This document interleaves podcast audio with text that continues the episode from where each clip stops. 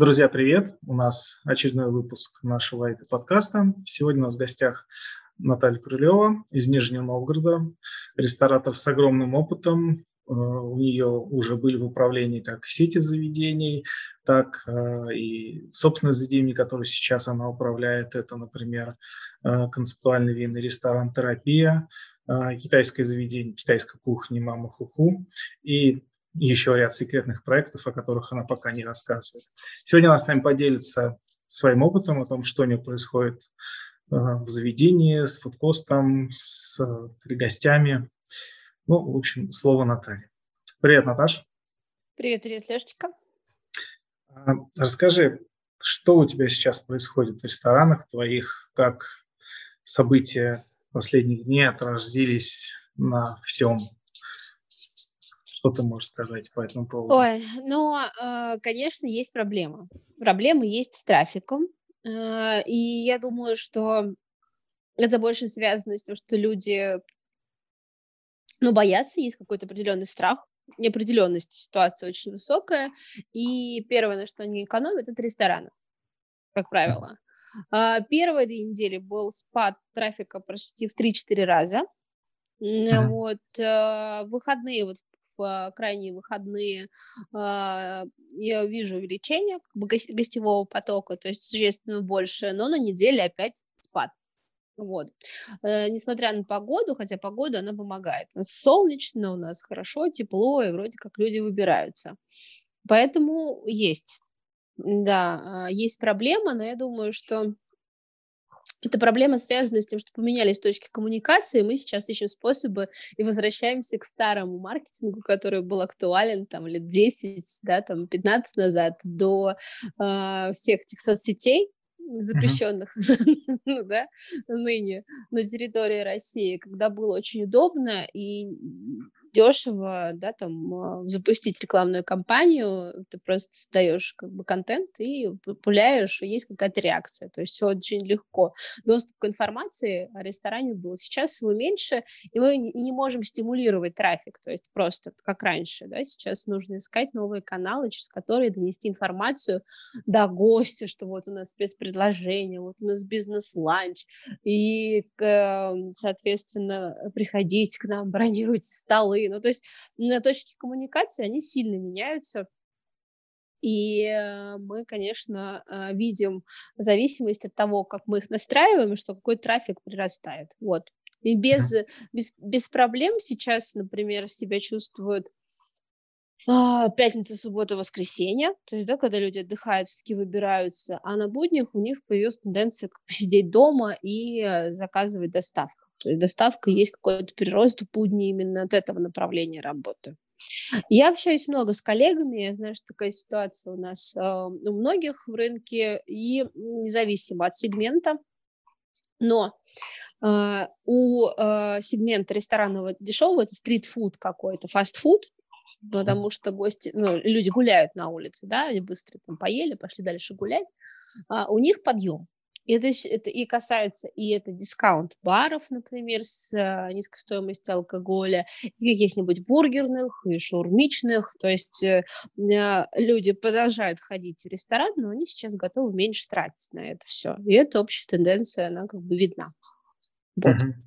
Понятно. Хорошо по гостям понятно, по трафику, а какие, с чем еще столкнулась? Ну, наверняка, наверное, с поставщиками тоже есть какие-то сложности. Ну, с поставщиками есть два момента. Например, а, с поставщиками а, Первая сложность с поставщиками – это повышение цен на продукты, повышение цен на алкоголь. Алкоголь – это как бы ну, в, в ресторанных сегментах самая такая важная статья, которая весь, весь чек тебе увеличивает практически в два раза. То есть это важно да, для заведения. А, с исчезновением некоторых позиций алкоголя, потому что они сейчас просто недоступны. И, естественно, повышение цен. Плюс еще поставщики э, сокращают сроки отсрочек по платежам, вот, и э, мы вынуждены, например, затаривать склад, ну, как один из способов, там, например, за, за, затаривать склад, чтобы, ну, там, чтобы, во-первых, э, как-то нивелировать постоянный рост цен, это влияет на себестоимость. Во-вторых, а, мы не можем, например, у меня была срочка у поставщика 14 дней, то есть я покупала, 14 дней продавала, да, там эту а, продукцию, а сейчас она 5.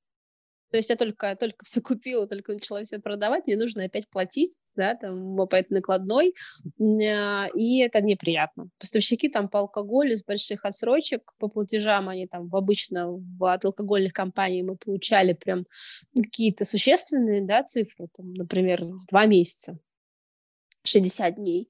А сейчас этого тоже нет. Это часто предлагают максимум 21 день.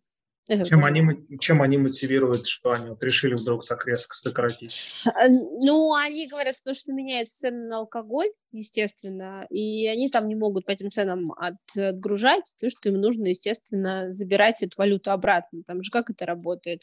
А, им они продали, э, по той цене, по которой они потом должны закупать, чтобы поддерживать обороты. То есть они покупают, ну, давай про муку ну, муку они не, не хорошо, ну, вот они покупают, например, вино по 100 рублей, ну, по курсу доллара, если это какая-то заграничная или евро, а они покупают по 100 рублей, продают по 50, ну, по 150 рублей, то есть получают свою маржу и все. Пока э, я им не плачу, то есть средства заморожены у меня на счетах в, в вине, да, доллар подрос, я ему плачу по старому курсу, они уже не могут вино купить за 100, потому что оно уже стоит, например, 150. Вот. И это разумно. То есть для них, ну, как бы здесь нет смысла на них обижаться, это как бы разумно для компаний. А, а, разумный подход, потому что так они просто сейчас справляются с этой ситуацией, по-другому не могут. Это экономика. Вот и все. Также и я, например, если я... А, ну, у меня цикл просто продажи в ресторане, в принципе, он короткий. я цену поставила, продала тут же. у меня курс не меняется. А все продуктовые поставщики, поставщики кофе, они также. Они вообще цены не могут сейчас знать на кофе. У них цена на кофе меняется каждый день в зависимости от курса доллара, по которому они будут это покупать.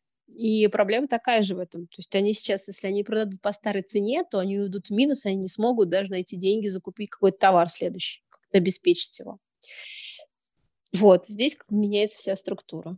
Понятно. А по твоим ощущениям, насколько подняли цены поставщики, ну, может быть, там по основным каким-то для тебя категориям? Ну, Слушай, ну по, вин... ну, по вину это основная категория, которая больше всего денег как бы, да, у нас за лежит в обороте, это вино и алкоголь 25-30%. Ну, а, вот. а, соответственно, меню вы поднимали тоже на те же 25-30%, или вы как-то все-таки стараетесь сдерживаться? Ну, у нас же есть какие-то товарные остаток, которые мы как бы сдерживаем, mm-hmm. да, эту цену, но тоже должна учитывать. Если сейчас я его продам по старой цене, то следующий алкоголь я не закуплю. То есть это будет у меня этот минус с отсрочкой там в месяц. Угу. Вот. А, мы предлагаем больше какие-то скидки. Например, сейчас разрабатываем систему лояльности для того, чтобы нивелировать эту стоимость. То есть мы, мы оставляем ту же, например, цену, но стимулируем больший оборот. Угу. Ну, так, так удобно. То есть это вариант, потому что мне нужно быстрее все, например, реализовать. Вот. А, поэтому мы идем вот разными такими схемами. Понятно. Хорошо. Поставщики, трафик, понятно. А еще с чем может быть, было с чем столкнулся? Может быть, с персоналом? Слушай, да, вот э, хороший вопрос. С языка снял.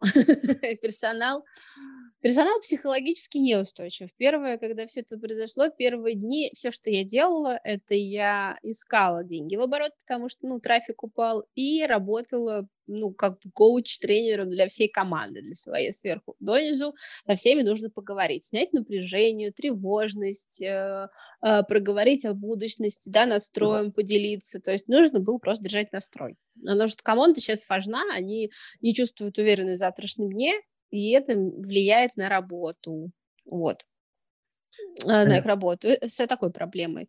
Что еще с проблемой? А, возникло, был какой-то негатив в соцсетях, то есть мы, у нас были запланированы мероприятия, когда мы их анонсировали, а, мероприятия радикально настроенные, какие-то граждане, да, могли в соцсетях оставить комментарии которые бы могли повлиять на репутацию заведения, и мы временно пришлось вообще всю сетку мероприятий снести, вот, чтобы немножко не, не отсвечивать таких как бы проблем. А, да, в общем-то, остальное, допустим, у меня демократичное заведение, я, я не думаю, что мы как-то сильно да, там ну, на перспективу а, будем страдать, нам легче выстроиться и адаптироваться сейчас под рынок, потому что э, был ну, я знаю подход многих э, рестораторов с дорогими ресторанами и намного тяжелее, наверное, потому что у них есть эксклюзивный продукт какой-то, да, там, морепродукты э, какие, ну, к примеру, которые там либо долгая логистика, либо это как раз Европа, да, и все это как бы по санкции попадает. Вот, им, конечно, грустнее, чем мне в этом смысле. Я-то думаю, что мы перейдем на российское вино, или там, или таких категоричных проблем не будет с вином. Хотя э, вот э, какие-то далекие, ну, типа Новый Свет, типа Австралия, да, им проблему уже возить, потому что логистика затруднена. И такого вина мы сейчас остатки у поставщиков, если закончится, ситуация не, не поменяется, то мы такое вино не увидим. Понятно. Вот как раз к вопросу импортозамещения, вот как думаешь, все-таки вот то, что пропадает сейчас уже, а, то, что ты не можешь использовать в меню при составлении, при формировании там различных блюд, удастся ли все-таки это как-то импорта заместить? Ну, не сейчас, может быть, там через месяц, через два. Ну, как-то после же 2014 года, когда ввели первые санкции на запрет там сыров, да, маломальски начали какие-то внутри сыры делать, ну и, так далее. Вот по твоим ощущениям, то есть можно ли будет ожидать альтернативу на внутреннем рынке? Слушай, ну если честно, у меня э, уже сегодня до всего этого э, 90% продуктов, э, скажем так, 85-90% продуктов, которые мы используем, они российского производства. То есть изначально была такая стратегия, что только Но, российская. А то да, вдруг ну, потому что российские как бы аналоги по, проду- по продуктам, они предлагают дешев- дешевле. Uh-huh. То есть, например, э, э, Россия научилась делать муку 0,0 крупного помола, да, с, э, с нужным глютеном для пиццы. И почему нет, да, там она дешевле, чем итальянская, потому что пшеница там у нас достатки. Вот, э, чего не хватает? Вот с тунцом проблема, тунец, э, креветки, вот это да, вот это как бы ну, проблема. Но это две-три позиции в меню, которые можно там поменять. От чего мы от прошута отказались? Вот.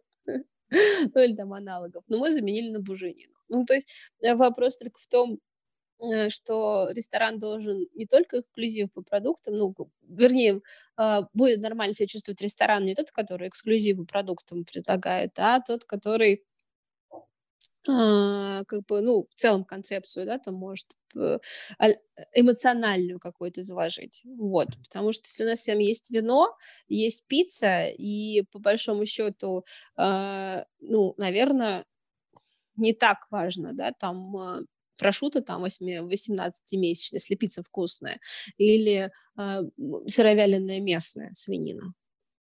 Ну, то есть вот в таком ключе. То есть вот так вот на альтернативу может быть. Это будет не так, конечно, э, э, по ценности, да, и может быть что-то во вкусе проиграет, но, по крайней мере, э, качественно сильно ну, не, не упадет. Вот, сыры мы давно используем российского производства, и голубые, и моцареллу, и пармезан, все российское, как говорится, вот. А с китайским проектом немножко сложнее, потому что там есть специи, которые, например, рисовое вино у нас пока в России не делают. Но соевый соус, альтернативы есть. Например, устричный есть альтернативы китайским а, продуктам. А, специи, которые китайские мы, допустим, покупаем для наших блюд, они тоже собираются. То есть можно найти, собрать уже альтернативу из, например, Узбекистан есть похожие да, наборы, есть похожие в Казахстане. То есть вот такие вещи. Может быть, я, конечно, там из Китая. Не знаю. В общем, какие-то способы есть, да, это все Ну, э, конечно, да. Я считаю, что нужно в такой ситуации как бы делать? Мы ищем варианты, мы делаем ставку на технологии. Ну, то есть, э, например, у нас э, продукты российские, технологии китайские. Ну, понимаешь, да? Вот uh-huh. мы сейчас будем в, в Китае сами э, там ферментировать напиток камбучи, да, так, который э, такой восточный чайный гриб. Очень вкусный, вкусный э, безалкогольный или там слабоалкогольный напиток. Вот. Э, то есть мы там э, решили там мясо, да, там э, брать и тушить его в мультиварке. Советскую школу вспомнили. Делаем это мясо, чтобы удешевить сам продукт. Ну, то есть удешевить, вернее, себестоимость продукта, потому что ты можешь не париться с мраморной говядиной, uh-huh. совсем положил ее, пожарил, она уже готова, достаточной жирности. А вот э, фермерский откорм, да, его называют uh-huh. традиционный местный откорм, ты, ну, понимаешь, что если ты пожаришь как вот просто как мраморку, то ты получишь подошву. Этого не хочется. На качестве меняется. И вот мы тушим. То есть не просто сувид, прям такая советскую купили с это, мультиварка это называется. Вот такую штуку, несколько часов мы тушим, и прекрасно все получается, такой гуляш. Ну, круто, вот. круто. Ну, то есть это выигрывает тот, кто понимает вообще технологические это, моменты и идет на компромиссы. Вот, э, в концепции, чтобы, знаешь, решить. Ребята, например, э, у которых рестораны на Нижнем Новгороде рестораны с морской кухней, типа море, ну, да, там с рыбные рестораны. Они что сделали? Они ввели больше суши у себя и э, на русскую рыбу перешли знаешь, на местный как бы, начиная там с речной, сама у нас есть ферма. Прямо из Волги? Ну, типа Прямо... А какие еще вот тут ты лично антикризисные меры вот сейчас либо планируешь вводить в своих заведениях или уже ввела, ну, вот помимо системы лояльности, пересмотра вот технологических процессов? Ну, технологический процесс имеет значение. То есть мы смотрим меню, то есть мы пересматриваем меню и э, смотрим, где-то уменьшаем порции. Ну, просто это как да, там вариант, чтобы э, ценник удержать или сделать его ниже. Э, Соответственно, технологии — это важный процесс, потому что уменьшает себестоимость. Это больше всего. То есть если у тебя финансовым, финан, в затратах э, больше процентов, тебе забирает на себя себестоимость и фонд оплаты труда. Вот. Э, соответственно, первый момент. Мы, у нас так получилось, да, э, что у нас в открытии там в Китае ушел управляющий, и это все мы пока искали, а, это получилось, что и не нужно уже. То есть мы просто оптимизировали, да, там эту ставку, раскидали на администраторов и а, оптимизировали фот таким образом. А, вот. И у нас еще там открыта одна ставка повара, мы тоже просто эту ставку, да, там раскидали на ребят, не полную сумму, ну так, а, частями. Это соптимизировали фото. То есть мы исходим от того, сколько у нас есть задач. Плюс там выстраиваются графики сменности, если есть усиление, то мы кого-то на усиление нанимаем дополнительно, а это человек не в штате. Ну, то есть такая история. Плюс на аутсорсинге у нас э, бар-менеджер. Ну, то есть многие как бы, позиции, которые управленческие, у нас их просто там совмещаю я, там э, моя помощница, мой партнер по бизнесу, и все. То есть это тоже удобно. Оптимизация существенно происходит. Что еще? А, причем самое приятное, что никого не пришлось увольнять. Мы просто расписали так график, что, в общем-то, все зарабатывают, да, но а, чуть меньше, чем хотелось бы, ну вот лучше, чем ничего, лучше, чем просто работу потерять. Мы поделились как бы со всеми, ну, так, наравне все получают. Это тоже как бы такой э, бонус, то есть э, просто уменьшают. Если в понедельник, например, как варочка 3-4 раза ну, упала, то в зале справляется один человек, он же администратор, он же как бы за старшего. Вот так вот. И, э, например, мы оптимизировали, мы посмотрели просто по каким-то затратам, посмотрели бюджет, что у нас там лежит, это хост-часть оптимизировали, поискали подешевле какие-то варианты э, дополнительно, э, какой-то процент. Сейчас работаем с системами эквайринга и платежей. Вот, например, э, очень очень приятная история с тем, что разрешили сейчас не, использ... ну, не давать чеки гостю. Ну, то есть бумага, да, там она одна упаковка э, кассовой бумаги вот для, для эквайринга э, этих аппаратов, в общем, для принтеров, она стоит около 5000 рублей. Расход у нее там неделя, например, это двадцатка там просто как с куста. Вот, сейчас нам разрешили это не, а, не печатать. Просто спрашиваем гостя, нужно нет. Если нет, то с удовольствием не печатаем ему чек. Вот, все это приходит на почту, все это настроили и очень довольны. Знаешь, сидим. Такой момент. Что еще? А, сейчас пачка бумаги, а, например, полторы тысячи э, рублей в среднем стоит. Вот. Э, жуткий дефицит. Искусство созданный, конечно, но тем не менее. Но просто пере... все, что можно, в электронном виде все решаем. Все, все, все вопросы, да. Да у нас, в принципе, по этому пункту у нас давно все автоматизировано, например, в том числе из Айка, поэтому вот такой Просто такой микробонус, знаешь. вот, можно еще полторы тысячи а, не платить. Да, в общем-то, как бы такие моменты, просто их так много, ну, по мелочи, да, каких-то там, ту сэкономили. А вот еще эквайринг. Эквайринг сейчас какой-то вообще невероятный, типа двух с половиной процентов а, банков. И у Сбера есть такое предложение, реклама Сбера. Вот, ну, неважно. Это можно платить по QR-коду. Типа, mm-hmm. если ты платишь по QR-коду через Сбер, а, э, соответственно, онлайн, то мы эквайринг снижаем до 1,3. Типа сейчас mm-hmm. 1,3. Вот. Хотя я знаю, что сейчас будут ограничения на эквайринг вводиться, то есть он не, не будет не больше полутора процентов. Вот так вот. Понятно. А как ты думаешь вообще, что с рынком ресторанным произойдет? Ну, например, в разрезе Нижнего Новгорода, это не Москва, там полтора миллиона людей, что ну, конкретно про Нижний, может быть, аналогичные города? Но, если честно, я думаю, что э, будет очень полярные сегменты. Э, существовать два полярных сегмента, или это либо очень дешевые заведения, ну, то есть это какие-нибудь э, очень демократичные, э, дешевые заведения, такие, не знаю, с средним чеком 400-500 рублей, недорого, да, там, э, либо очень дорогие. Середина вымоется. Середина вымоется, да, потому что а, все сдвинутся чуть вниз.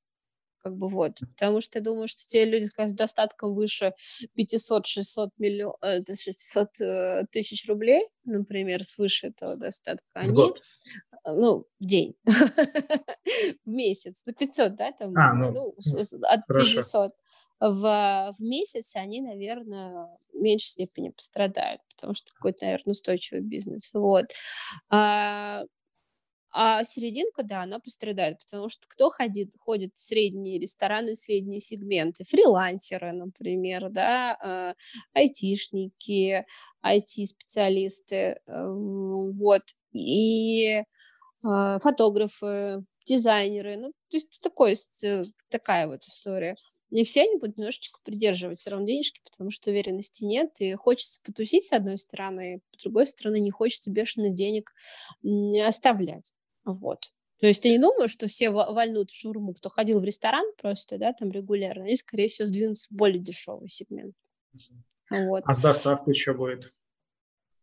Ну, доставка, э, ты знаешь, ресторанам не очень доставка интересна сама по себе через э, приложение и агрегаторы, потому что мы отдаем большую сумму денег на доставку.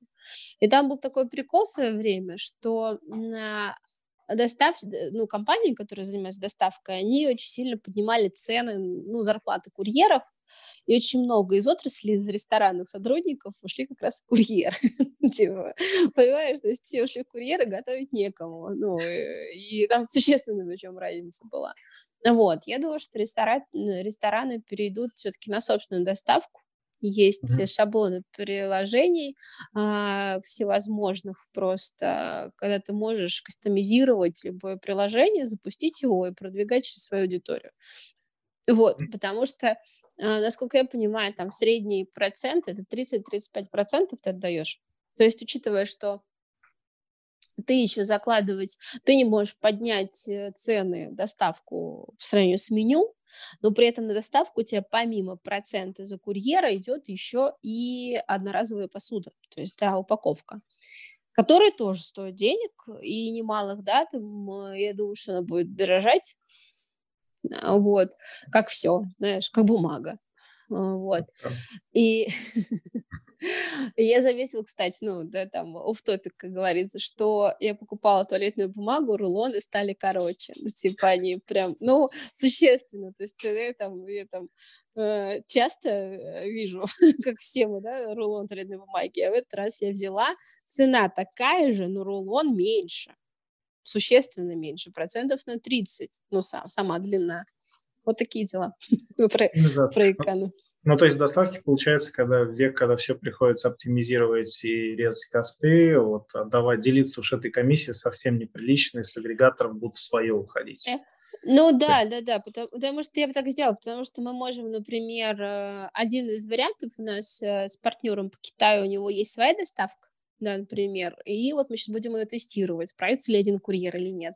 Потому что например, на два ресторана, ну, да, там а, мы можем доставку организовать удобно, может быть, даже на три, еще терапию подключу, и это будет нам стоить, как бы, да, для гостя это не поменяет ничего, а нам будет стоить намного дешевле.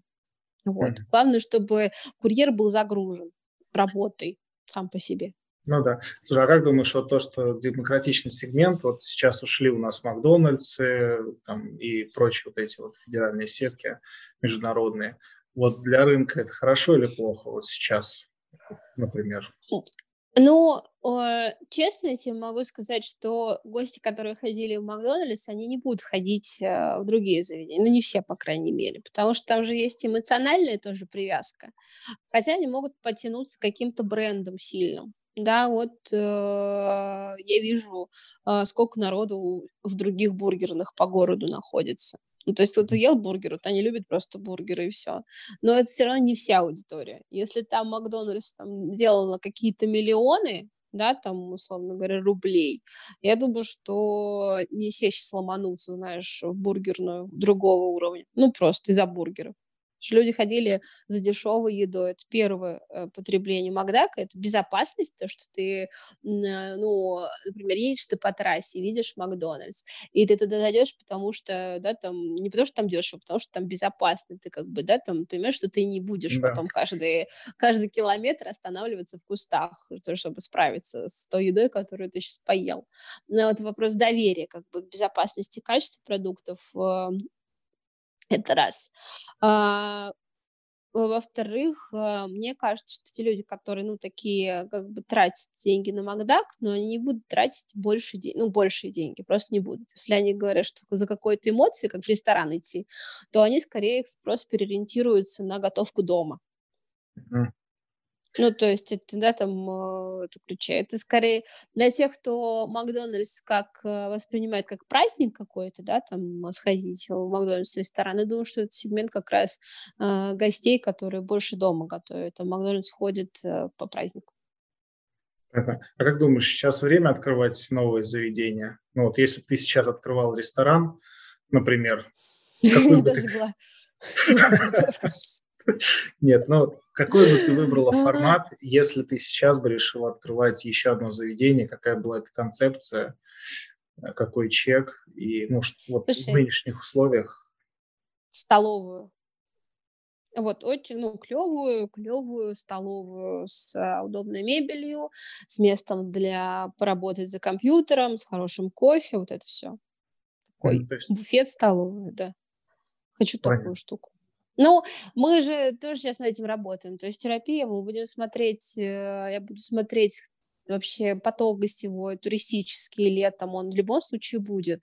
Угу. Проблемы начнутся больше осенью, да, когда поток схлынет, э, потому что мы находимся на такой гулятельной улице.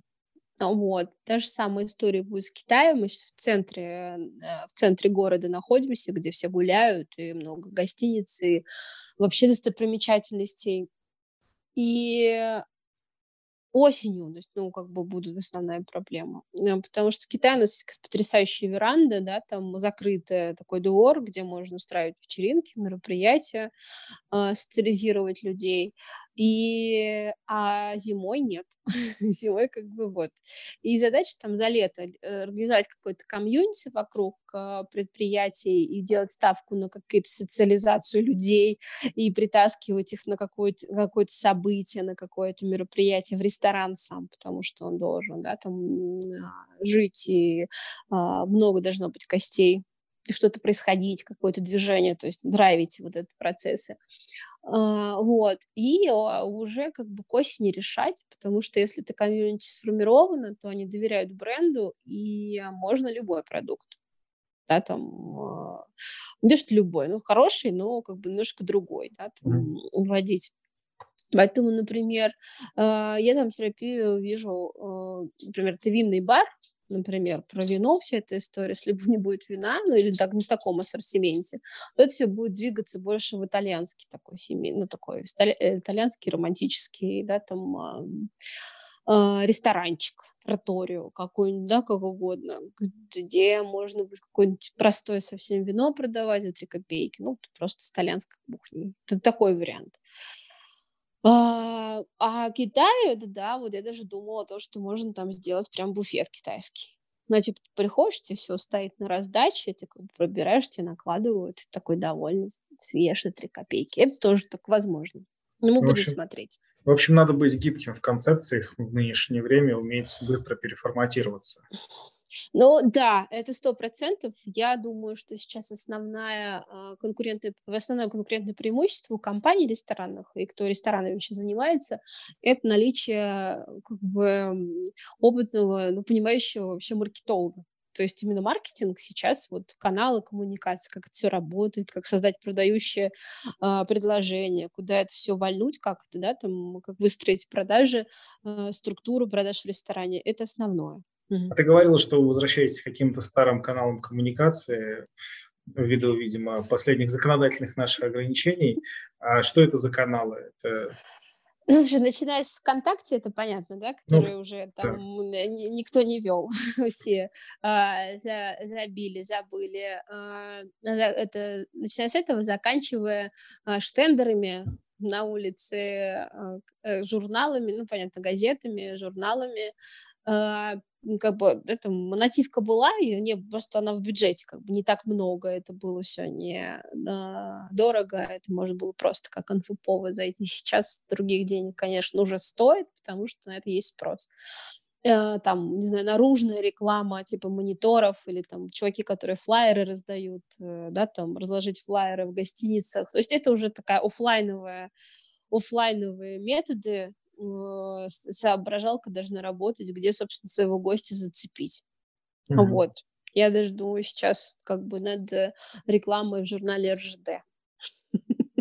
Вот. Ну, средством перемещения, да. А, вот. Ну, это туристический трафик, чтобы все было направлено. Сейчас вот такой сезон. Надо, если внутренний туризм будет развиваться, нужно а, этот трафик как бы брать и обмозговывать. Понятно. Ну и напоследок, что ты сейчас могла посоветовать вот, собственниками заведений, которые находятся в таком состоянии хаоса, неопределенности, когда все меняется?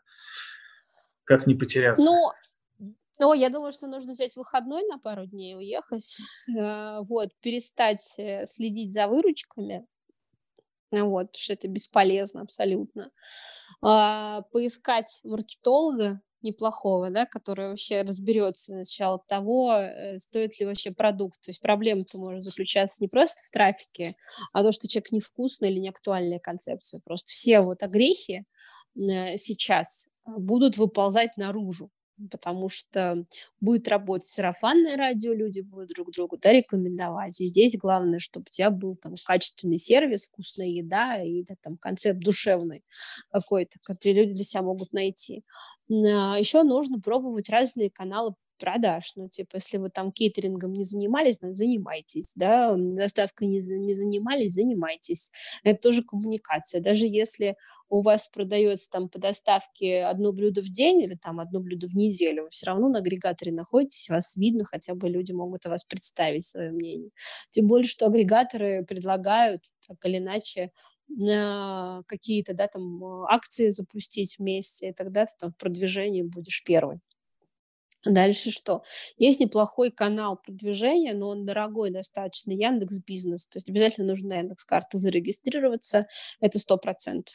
Типа, и это очень актуально, потому что Яндекс карты при регистрации и заполнении полностью все этой как бы странички, они тебе в поисковике легко, органически да, там показывают всю информацию, там а, надо покопаться. То есть вот, э, советую взять консультацию, если ну, как бы не, не брать штат, как минимум у диджитал-маркетолога, который всеми моментами занимается, и у маркетолога, который просто скажет, говно твой продукт или нет, если нет, а что с этим, как это можно продать, куда деть. Вот. И по команде универсализация. Если у вас, например, админ никогда не был поваром, самое время ему постажироваться.